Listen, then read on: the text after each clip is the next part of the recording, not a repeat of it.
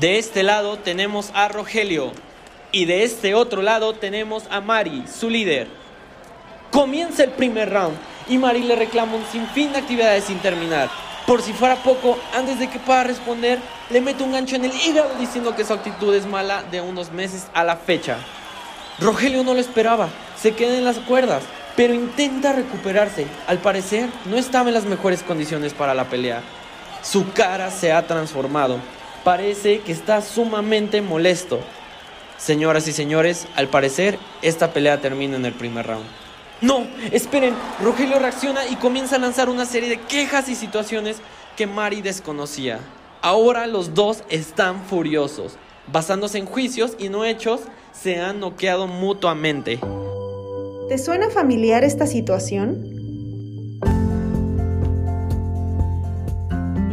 Medita, escucha, Respeta. piensa, Siente, Sonríe. acepta, cambia, Convive. transforma. transforma tu mente. El podcast para aquellos que buscan transformación y bienestar.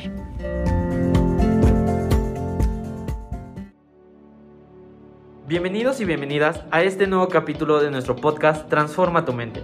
Mi nombre es Antonio. Y mi nombre es Sandra. En este capítulo nos gustaría hablar sobre el arte de la retroalimentación y la importancia de la comunicación en el liderazgo. Quédate con nosotros y aprende cómo llevar a cabo una sesión de retroalimentación efectiva. Para iniciar, nos gustaría que te hiciera las siguientes preguntas. Cuando se habla de juntas de retroalimentación o cuando nos hablan de observaciones de nuestro trabajo, ¿qué se nos viene a la mente? ¿Una situación de regaño o una situación de aprendizaje? A veces puede parecer un round en el cuadrilátero. Sin embargo, estas situaciones nos permiten dialogar, solucionar y fortalecer el desarrollo profesional e incluso personal si se llevan de una manera adecuada. Seguramente te preguntarás, ¿cómo es que un espacio de retroalimentación llega a tener un impacto positivo en nuestro trabajo? Y esto porque permite conocer la percepción y evaluación subjetiva sobre la conducta específica de otra persona. Es decir, estos espacios permiten poder expresar cómo se percibe una situación o experiencia, y así entender la impresión que tienen las personas, posibilitando un cambio positivo o clarificando malos entendidos. Y no solo esto, en muchas ocasiones pasa que frente a las actividades que tenemos nos surgen dudas y buscamos la orientación y comentarios de nuestro equipo o supervisores. Para ello, los espacios de retroalimentación son vitales. Quizá hayas escuchado que alguien de tu equipo recibió recomendaciones de tu líder en un espacio personalizado o hayas tenido una junta individual con algún integrante de tu equipo o líder. Estos espacios son prácticas muy valoradas pues permite que las personas se reúnan y platiquen de las diversas situaciones que se presentan en nuestras áreas de trabajo, así como de las actividades que han llevado a cabo. Y justamente en el área laboral es común que se den estos encuentros. Sin embargo, aún hay líderes que no los llevan a cabo, perdiendo así espacios para la comunicación efectiva entre los equipos que a su vez nos puede dar motivación, mayor rendimiento, proactividad o incluso una actitud más positiva. Los espacios de retroalimentación pueden tener varios objetivos. Por ejemplo, aclarar situaciones, buscar una mayor interacción entre el líder y su personal o externar cualquier duda acerca del trabajo e incluso puedes revisar planes de desarrollo junto a tu líder. Ojo, puede ser que la retroalimentación no siempre nos guste, pues nos invita a reflexionar sobre las áreas de oportunidad, pero también sobre las fortalezas. Justo ahí podemos encontrar aprendizaje. Ahora es momento de saber cómo generar estos espacios. Aquí te va una idea. Número 1. Contacta a tu líder o a la persona con la que buscas el espacio. Número 2. Menciónale que te gustaría dialogar y tener un espacio de retroalimentación. 3. Revisen y compartan sus horarios para establecer el día y hora de la sesión. Pueden establecer una ocurrencia.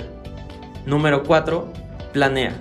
Establezcan metas y expectativas para esta reunión.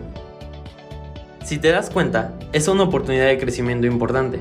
Sin embargo, considera que debes evitar que este espacio de retroalimentación se convierta en un round 1 versus 1. Todo se trata de equilibrio. Tu líder debe cumplir roles de coach, guía y de instructor. Justamente para tener un buen espacio de retroalimentación, es importante encontrar el balance entre las declaraciones y las preguntas que hacemos. Es decir, Las declaraciones se centrarán en nuestra perspectiva, porque expresan nuestros deseos, preocupaciones y podemos utilizarlas para dar explicaciones o instrucciones, mientras que las preguntas las puedes utilizar para clarificar alguna situación, pedir guía o asesoría sobre algún tema y para evitar suponer sobre lo que la otra persona necesita o piensa. Las preguntas están enfocadas en conocer la perspectiva del otro. Entonces en un espacio de retroalimentación, ¿puedo hablar de cosas que me tienen pensativo, saturado o emocionado? Claro, tenemos la idea de que son solo para llamadas de atención, pero no es así. Permiten reflexionar sobre cómo has llevado a cabo tu trabajo. Suenan bastante útiles, pero considero que consumen demasiado tiempo. Mm, no necesariamente. La extensión de estos espacios puede variar entre 10 a 30 minutos. Lo que sí es importante es que se tengan de forma frecuente. Los espacios de retroalimentación benefician a todo tu equipo, por lo tanto es tiempo invertido, porque a través de ellos tu líder te puede compartir experiencias que te ayuden a mejorar tu trabajo. ¿Te imaginas si todos usáramos esta herramienta? Seríamos los pesos pesados.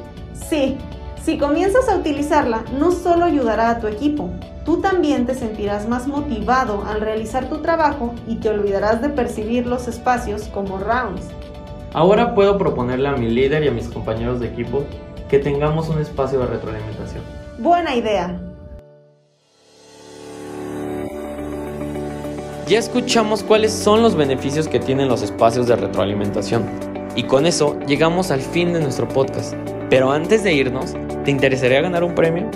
Dale like y déjanos tu opinión en la barra de comentarios sobre por qué crees que todos los equipos de trabajo deberían practicar estos espacios. Elegiremos un comentario al azar y el ganador será anunciado al final del próximo podcast. Será contactado por un integrante del equipo Transforma para entregarle su premio personalmente. Gracias por escucharnos, hasta pronto y recuerda seguir transformando tu mente.